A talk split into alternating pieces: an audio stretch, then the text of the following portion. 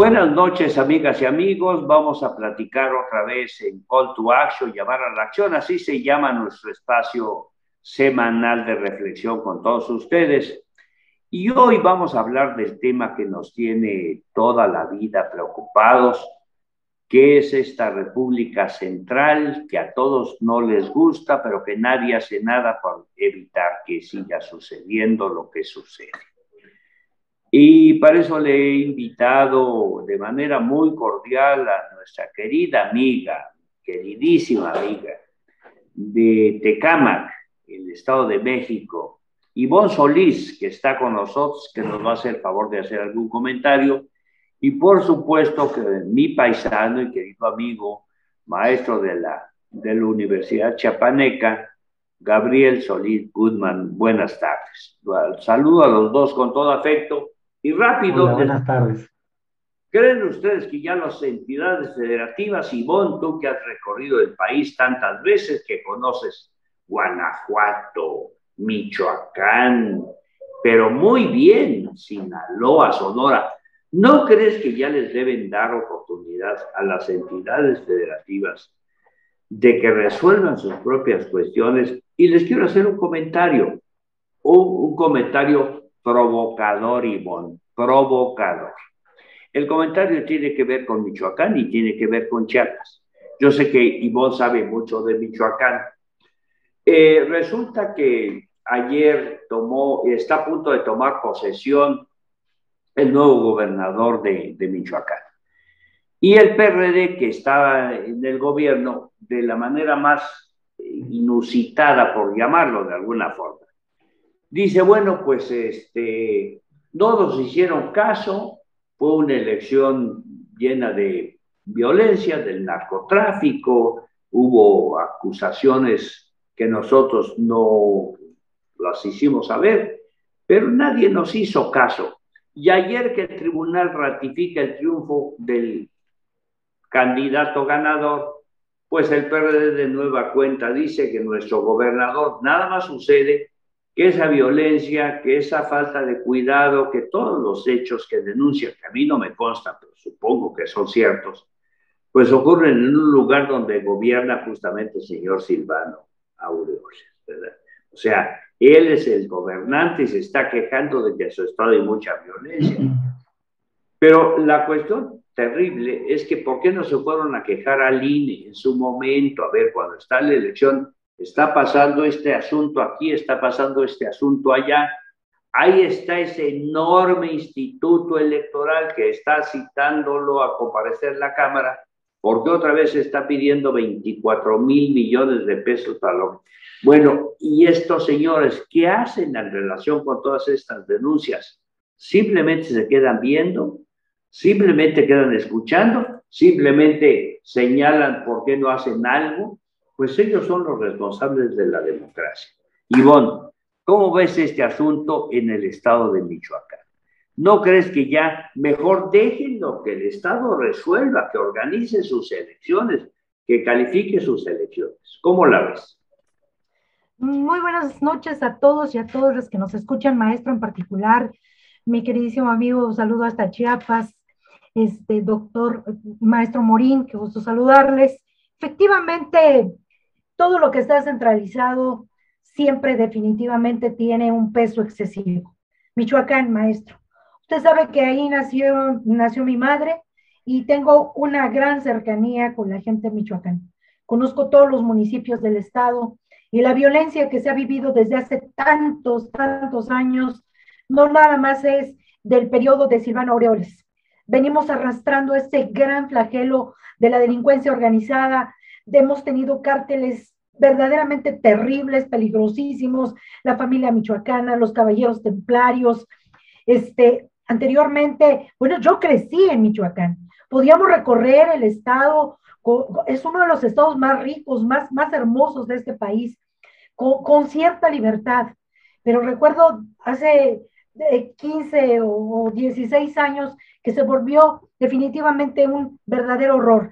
Mi familia lo vivió, la gente lo vivió y, no importaba de qué color partidista o qué este grupo político estuviese gobernando, la verdad es que la incapacidad de poder solucionar el tema de la, de la inseguridad y el crimen organizado fue, fue increciendo, fue creciendo cada vez más. Y, y súmele usted a que hoy los gobernantes, los partidos no tienen la posibilidad de, este, con la vivencia real, porque esto también son usos y costumbres, maestro. O sea, no, no puede de alguna manera este, tomar las riendas un instituto lejano con gente que no conoce el Estado, que no sabe la realidad que se está viviendo en cada municipio, en cada sección electoral, porque va cambiando, maestro, va cambiando.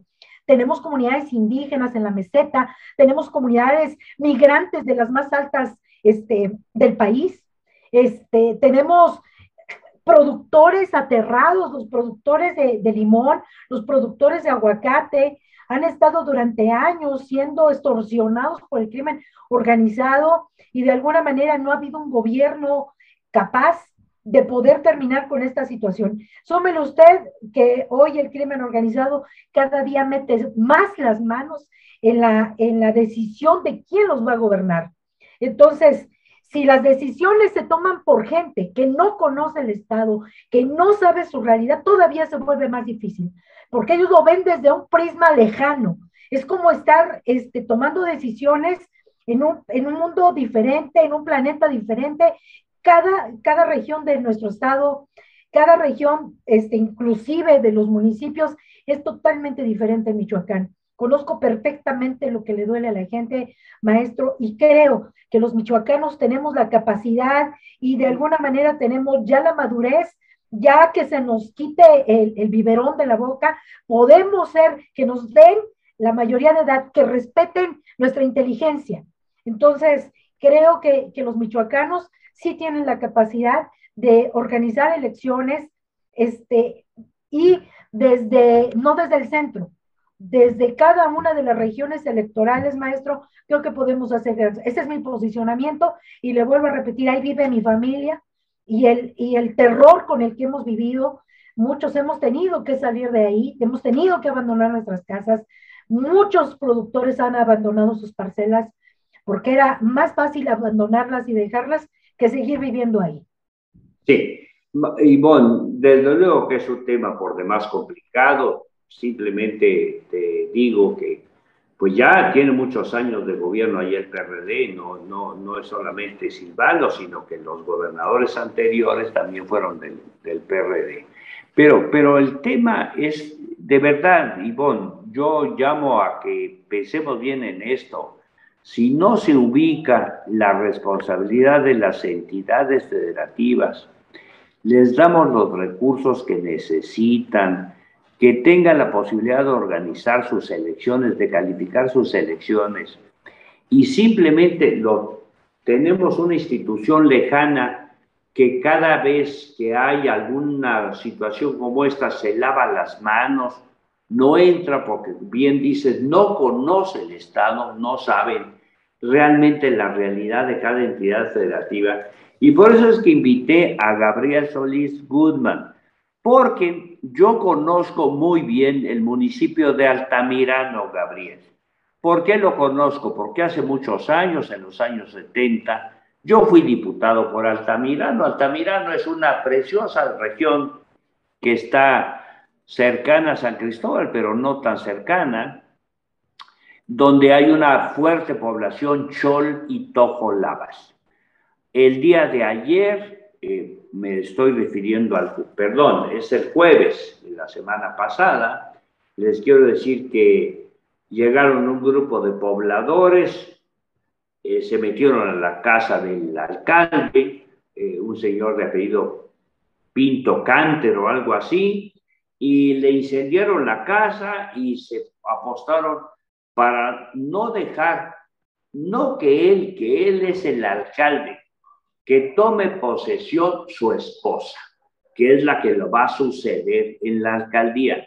Pero sucede, Gabriel, que en ese poblado el matrimonio de Canter y su señora esposa ya es la cuarta ocasión, o sea, es presidente municipal el esposo al siguiente trienio es la esposa, al siguiente trienio regresa el esposo y ahora va a regresar, es la quinta vez que pretende regresar la esposa. Bueno, que me digan lo que quieran los señores del INE, pero esto evidentemente que es un casicazgo, evidentemente, como se le quiera llamar, llámele, ¿qué calidad puede tener esa democracia?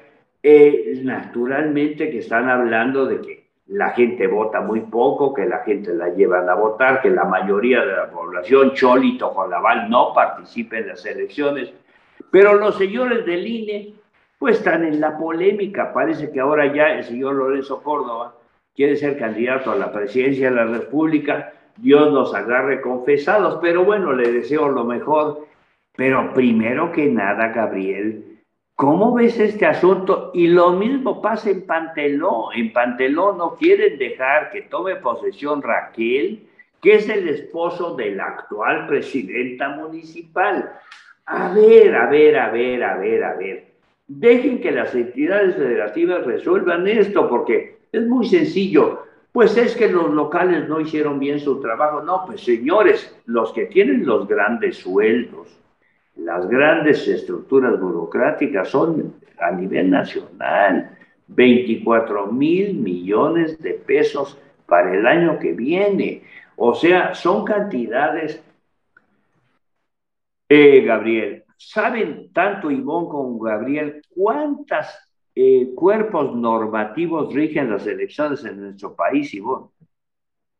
En 1979, 78, 70, en el gobierno del presidente López Portillo, era una, la LOPE, famosa, la LOPE, la Ley Orgánica de Procedimientos e Instituciones Electorales, la LOPE, la Constitución y la LOPE. Y con eso teníamos las elecciones igualitas que ahora. ¿Saben cuántos, Ivonne? Mil, más de mil doscientos cuerpos normativos más de 1.200. Solo decirlo es estúpido.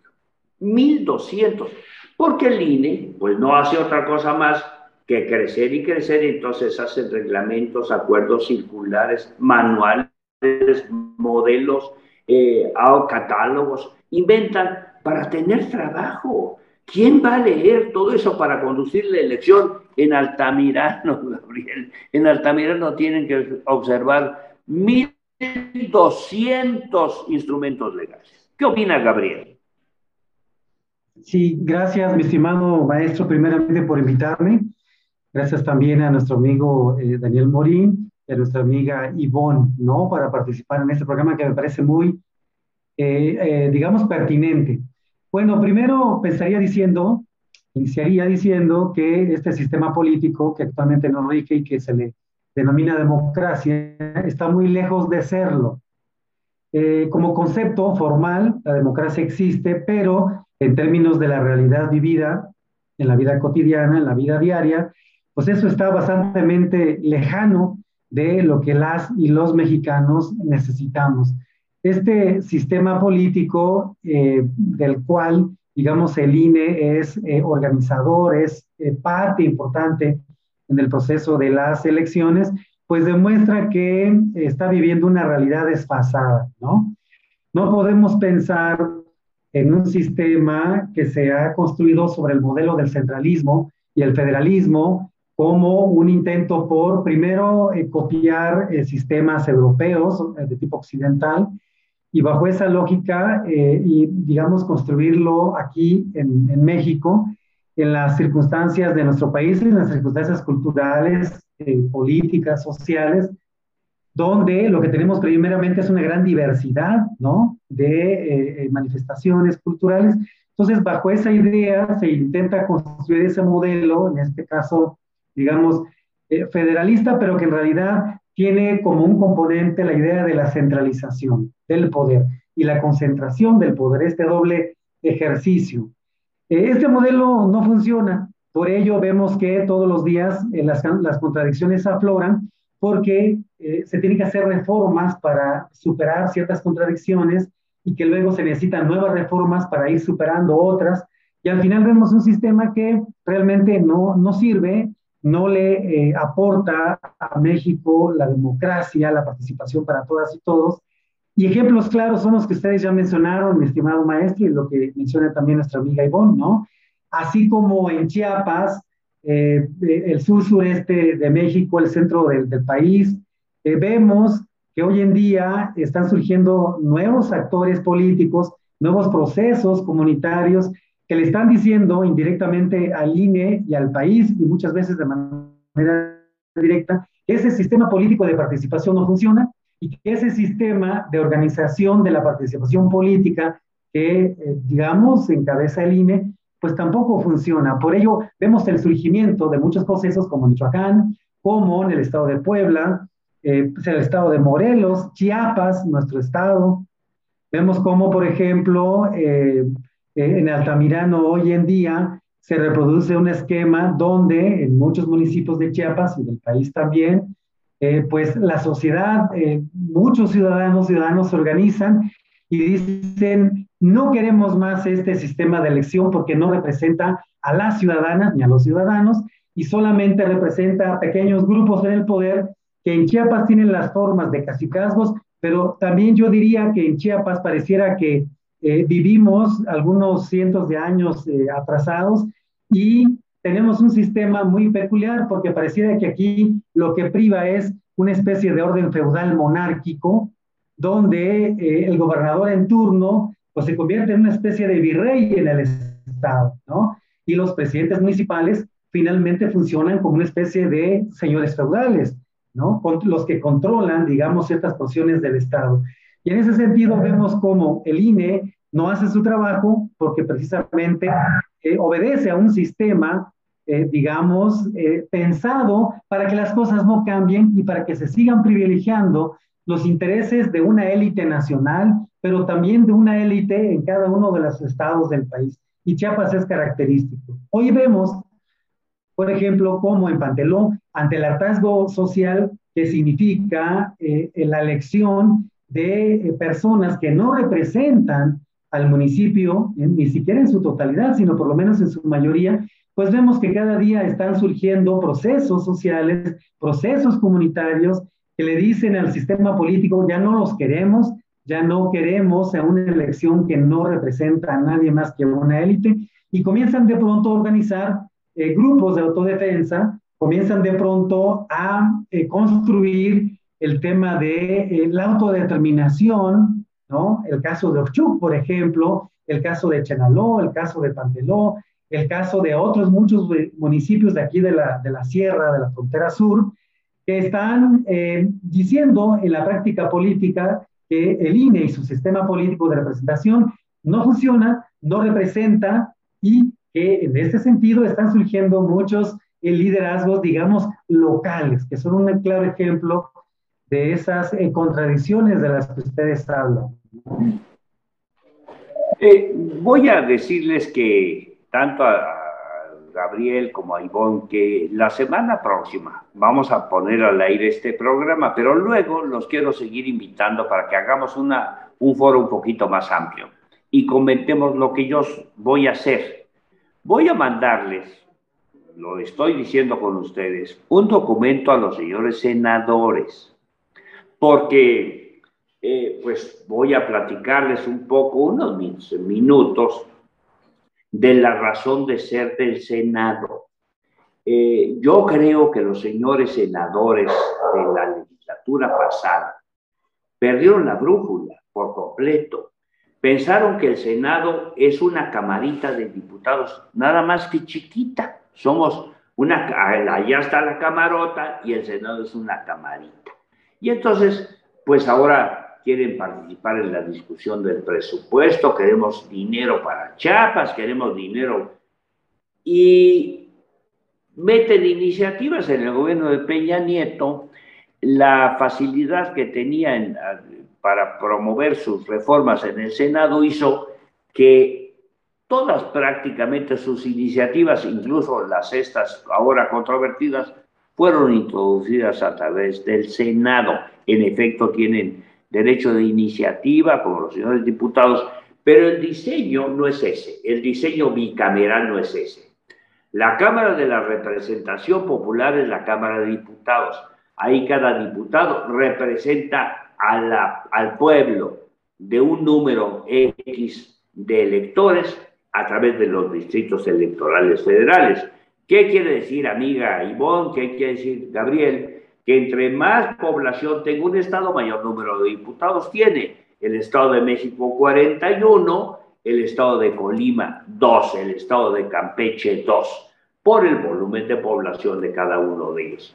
¿Dónde se equilibra eso? ¿Dónde se equilibra eso? porque de alguna manera si se juntaran los estados con mayor número de población, pues pasan sobre los estados pequeños porque ellos tendrían o tienen mayor número de diputados. ¿Dónde se equilibra? En el Senado, porque en el Senado teóricamente es paritaria. Dos senadores para el Estado de México, dos para Colima. Entonces, la Cámara de la discusión inicial es la Cámara de Diputados y el Senado es la Cámara de Revisión con representación paritaria. ¿Qué es lo que pasó en este país? Pasó que pensaron que el famoso PRIAN, desde la época del presidente Cedillo, iba a durar por siempre. Entonces da lo mismo que gane el PRI que gane el PAN, total, son lo mismo, y vamos a hacer que el sistema permita que eso siga así por siempre. Entonces, el partido que tiene más más número de votos es el que tiene más dinero para que siga así, cuando debiera ser al revés, los que tienen menos número de votos, denles más dinero para que equilibren la balanza, pero lo bueno. El partido que le interesa la judicialización de las elecciones, ¿por qué dicen que son buenos abogados el PAN? Bueno, pues denles el tribunal. Y el partido que le interesa tener la garantía de que sus elecciones las va a poder hacer internamente sin problema, el PRD, pues denles el INE. ¿Quién nos podría haber defendido en los estados de que nos quitaran este asunto de soberanía? Los senadores. Pero ya también hay senadores pluris. ¿Qué justificación tiene? Ninguna. Los equilibrios de una cúpula.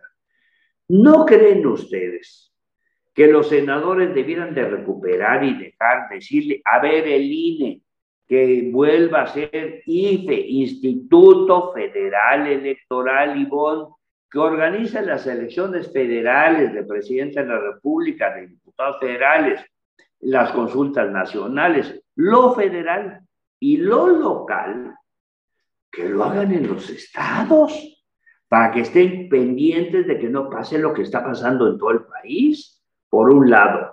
Y por otro lado, más importante aún, para que no se gaste tanto dinero en esa duplicidad enorme y que cuando haya un problema electoral local, el Estado asuma su responsabilidad por completo. Si hay violencia, si hay mal uso de dinero, pues son los, los chapanecos, los michoacanos, los del Estado, los que deben de responder y no como está ahora. ¿Qué opinas, Ivonne? ¿Crees que podría tener éxito si les mandamos una carta a los senadores diciéndoles estas reflexiones para ver si ayudan a los estados que teóricamente representan? Yo creo que sí, maestro, yo creo que sí, pero debemos fundamentarlo bien con casos muy específicos porque pareciera ser que hay un contubernio. Eh, los políticos no quieren tocar al, al INE este, y el INE no quiere tocar a los políticos, porque hay ahí un, enjuague muy, muy este, especial. Y ese se trata de dinero, maestro, usted lo dijo. En las cámaras, en la alta y en la baja, es donde se aprueba el presupuesto millonario, extraordinario, de este obeso instituto, yo creo que de los más grandes del mundo. Yo, yo, yo quiero comentarles y compartir con ustedes mi experiencia como candidata reciente en las pasadas elecciones. Cuando yo llegaba con mis documentos ante el IEM, el Instituto Electoral del Estado de México, pues yo me encontraba cuando eh, iba a entregar mi, mi este, constancia de, de credencial de elector, que la recibían tres o cuatro gentes. O sea, lo que usted decía, maestro, o sea, ellos crean espacios para poder tener gente, para poder pagarle a la gente. Lo que podría ser una gente lo hace 10. Entonces estamos ganando, estamos gastando un dinero inédito en este país. ¿Y cómo ves los 1.200 leyes que no... No, no, no, es, es, es una locura. O sea, le digo, es una locura. Es un aparato obeso, obsoleto, que verdaderamente es, es este, muy pesado. Yo lo siento como una maquinaria oxidada que no está a la altura de un país mm, que necesita este, una democracia nueva, pujante, eh, mucho más cercana a la gente. Este tipo de institutos, este tipo de, democracia, este, no le queda a la altura del país que nosotros queremos. Entonces, yo creo que sí, maestro, podemos definitivamente mandar esas reflexiones al Senado y que y ojalá que tenga que tenga éxito, porque le digo, no se quieren tocar ni con el pétalo de una rosa, maestro. Entonces, ellos eh, tienen alianzas ahí muy, muy este, particulares. E, es así que vemos al presidente este, Lorenzo Córdoba desayunando con el presidente Morena unos días antes de las elecciones, o con el del PRI, o con el del PAN, o sea, este, los mexicanos de a pie, como usted, como yo, como todos los que nos escuchan, no tenemos esa posibilidad que nos reciba el presidente de un instituto que fue creado con muchos, muchos esfuerzos para tener esa institución que garantice la democracia. Entonces, intentémoslo, maestro. Provoquemos. Ivonne, me, me, encanta lo que dices. No tenemos la, la, oportunidad de que nos reciban. No podemos entrar al INE. Es una fortaleza, literalmente hablando es una fortaleza, pero la verdad que en esta polarización que está viviendo el país, Gabriel, no se pueden discutir los temas con objetividad. Los que están a favor del presidente dicen el INE hay que eliminarlo tampoco, a que es, tiene funciones federales. Y los que están en contra del presidente, pues no hay que defender el INE. Yo he intentado por todos los medios hacer una pregunta muy sencilla. ¿Por qué hay 11 consejeros? ¿Por qué 11? Que expliquen por qué el número, por qué no 9, por qué no 7 o por qué no 5 como fue el diseño original. ¿Por qué 11? La única explicación es porque en los tres partidos, PRI, PAN, PRD menos, PRD como que segundas tiples, PAN, PRI, se van turnando tienes tres ya, me tocan dos a mí, cada que hay la renovación, ahora te doy otros dos a ti, te tocan tres a... Y como por el número de años que duran en sus cargos, llega un momento en que la renovación ya no da con los cargos que hay, pues aumentan otros. Y ahí vamos llegando a 11. Si sigue este modelo, pues van a llegar a 25. Ustedes saben que ahí los directores generales ganan casi 200 mil pesos mensuales. Los magistrados son llenos de verdades, son, son eh, señorones de, con dinero público. El otro día intentaba yo hacer cuánto gasta esta dirección de prerrogativas y partidos políticos y cuando uno ve lo que gasta, dice uno, Dios mío, cuánto, cuánto utilidad hubiera en las escuelas, que limpien escuelas, que arreglen hospitales, que dejen de estar haciendo leyes, reglamentos, ya van en 1200. Gabriel, ¿no crees que debiera el Senado intervenir en representar a los estados? Fíjate, Ivonne, fíjate, Gabriel, que hace años existió en la ley que los senadores se calificaban en los estados. El, el Congreso del Estado calificaba a los senadores. Ese es un auténtico federalismo califico mis senadores y estos dos son los que yo te mando. Ahora ya no sabes, mandas dos, pero hay uno de primera minoría, bueno, lo, aceptemos. Y luego hay unos pluris que no sé a quiénes representan, ¿a quién representan esos pluris? Bueno, ahora ya los pluris dice que no van a representar a los partidos. Entonces, ¿a quién representan? No tienen una demarcación, son pluris, no tienen partido porque ya no quieren. Bueno, ¿no creen que ya es urgente ver esto con un poco de más seriedad, Gabriel? Sí, definitivamente lo que le llaman democracia en México es decir, en, ese, en, esa, en esa narrativa oficial, es algo que indudablemente hoy no existe, ¿no? Como tal, una democracia como tal no la tenemos. Un ejemplo de ello es precisamente el INE, este, eh, digamos, órgano que se encarga de organizar los procesos de elección, que a quién representa, pues no representa, digamos, a la población mexicana, representan a pequeños grupos de poder quienes conformaron al INE y pusieron a cada uno de estos eh, consejeros precisamente para garantizar la reproducción permanente de un sistema que no nos sirve a las y a los mexicanos. Eso me parece que es bastante claro. México tiene una de las eh, llamadas democracias más caras del mundo por todos esos cientos de miles de millones de pesos que eh, prácticamente se derrochan, ¿no? Y que como bien dice el maestro Saragusto, podrían utilizarse para necesidades prioritarias. Entonces, en ese sentido, me parece que efectivamente, no solamente los senadores, sino todas y todos los representantes populares deberían hacer su trabajo y surgir con la eh, claridad y la obligación y el conocimiento pleno, el compromiso pleno de representar los intereses de todas aquellas ciudadanas y ciudadanos que los han elegido. Pero no funciona así porque no olvidemos que estamos inmersos dentro de todo un sistema donde todos los componentes, los elementos de, eh, digamos, eh, eh, la organización económica, política, social, cultural del país, todas funcionan como un engranaje, como un motor de un vehículo para precisamente seguir perpetuando un sistema que privilegia a esa pequeña minoría de la que ya hemos hablado varias veces. Necesitamos efectivamente que desde los senadores y otros representantes populares rompan con esas eh, inercias, con esos vicios, con esos intereses, porque si no es así, me parece que cada vez más mexicanos y mexicanas van, van a tratar de salir de todo este, digamos, esta construcción política que no funciona.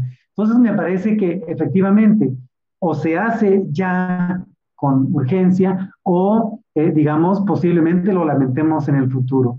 Esa carta, ese documento que, eh, maestro, usted piensa enviar, me parece que efectivamente eh, debe ser un, documento, como dice nuestro amigo Ivonne, bien sustentado, como usted ya tiene la amplia experiencia de hacerlo, y que eh, pueda difundirse en todos los medios de comunicación, que sea parte de la discusión pública, para que se sepa que hay propuestas que sí están pensando en una profunda renovación de eh, este órgano electoral, pero también de un sistema político que debe ir cambiando porque la realidad, o yo diría las realidades del país, ya cambiaron tanto que con los viejos instrumentos de control ¿eh? y de dominación política, pues evidentemente hoy hay una gran tensión, ¿no? Que no se puede resolver más que con lo que usted ya mencionó de manera muy, muy clara, ¿no? Es tapar agujeros con parches y luego poner otro parche al parche para que esto siga caminando, pero ¿hasta dónde podría seguir caminando? ¿no? Pues muchas gracias, Ivonne, muchas gracias, Gabriel. Pues, la verdad es que les quiero decir a los dos que si me acompañan la próxima semana, pues voy a invitar a algunos más, porque tengo ya un proyecto de los temas que he ido escuchando a través de los días y que me parece serían parte de este documento que mandaríamos al Senado y a los actores políticos importantes. Yo no confío mucho en que esto va a tener una algarada en, los, en las redes sociales o que va a tener un impacto, porque pues yo con mucho cuidado eh, he visto qué es lo que tiene impacto en las redes sociales. Y bueno, pues ninguno de nosotros estamos en, para ponernos a bailar este, o, o ponernos unos zapatos de color naranja y que le tomen una foto y este tipo de cuestiones, porque no, no, este es un asunto que se debe ver en otra dimensión. Yo les agradezco a ustedes, los invito para que si me hacen el favor de acompañar la próxima semana, podamos hacerlo con, con mayor, eh, un número más importante de, compañeros. Eh, desde luego que con ustedes dos basta porque tienen mucho talento pero vamos a invitar a alguien más. ¿Les parece, amiga Ivonne? ¿Le parece, amigo Gabriel? Pues nos veremos entonces la próxima semana. Muchas gracias y muy buenas noches. buenas noches a todas y todos. Gracias. Yo creo que este programa ha sido el inicio de una serie de cuestiones que tenemos que reflexionar todos los mexicanos. Es, yo sé que es una pretensión, es una aspiración bastante utópica, pero bueno, son temas que deberían interesar a todo el mundo. Hay que de verdad cambiar este sistema que no funciona. Y hoy, para concluir, les quiero mostrar este libro que, del señor León Guzmán. Es un prohombre del Estado de México, eh, es originario del Estado de México, fue constituyente en 57 y él es autor de este libro espléndido. Yo no tengo el libro, una edición eh, príncipe de este libro, ni siquiera tengo una buena reproducción, pero tengo un libro que tiene su ensayo que se llama El sistema de dos cámaras y sus consecuencias. León Guzmán. El sistema de dos cámaras y sus consecuencias. Y fíjense qué cosa tan interesante. Él inició proponiendo un sistema unicameral como el francés. E, él empezó con esa idea, aun cuando reconocía que había una fuerte corriente en favor del sistema bicameral que es invento de los norteamericanos.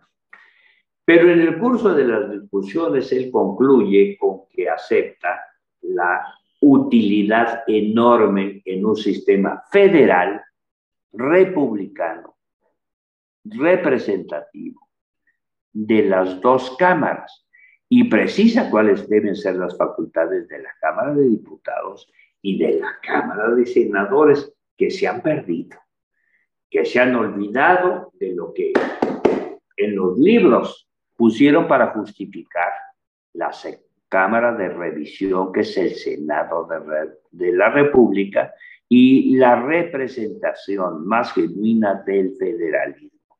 Ojalá que los señores senadores acudan otra vez a León Guzmán, lean su sistema de dos cámaras y sus consecuencias y, bueno, recuperen ese papel por el bien de la República. Soy César Augusto Santiago. Ojalá que nos acompañen la próxima semana en donde estaremos otra vez en Call to Action y a la Acción. Muy buenas noches.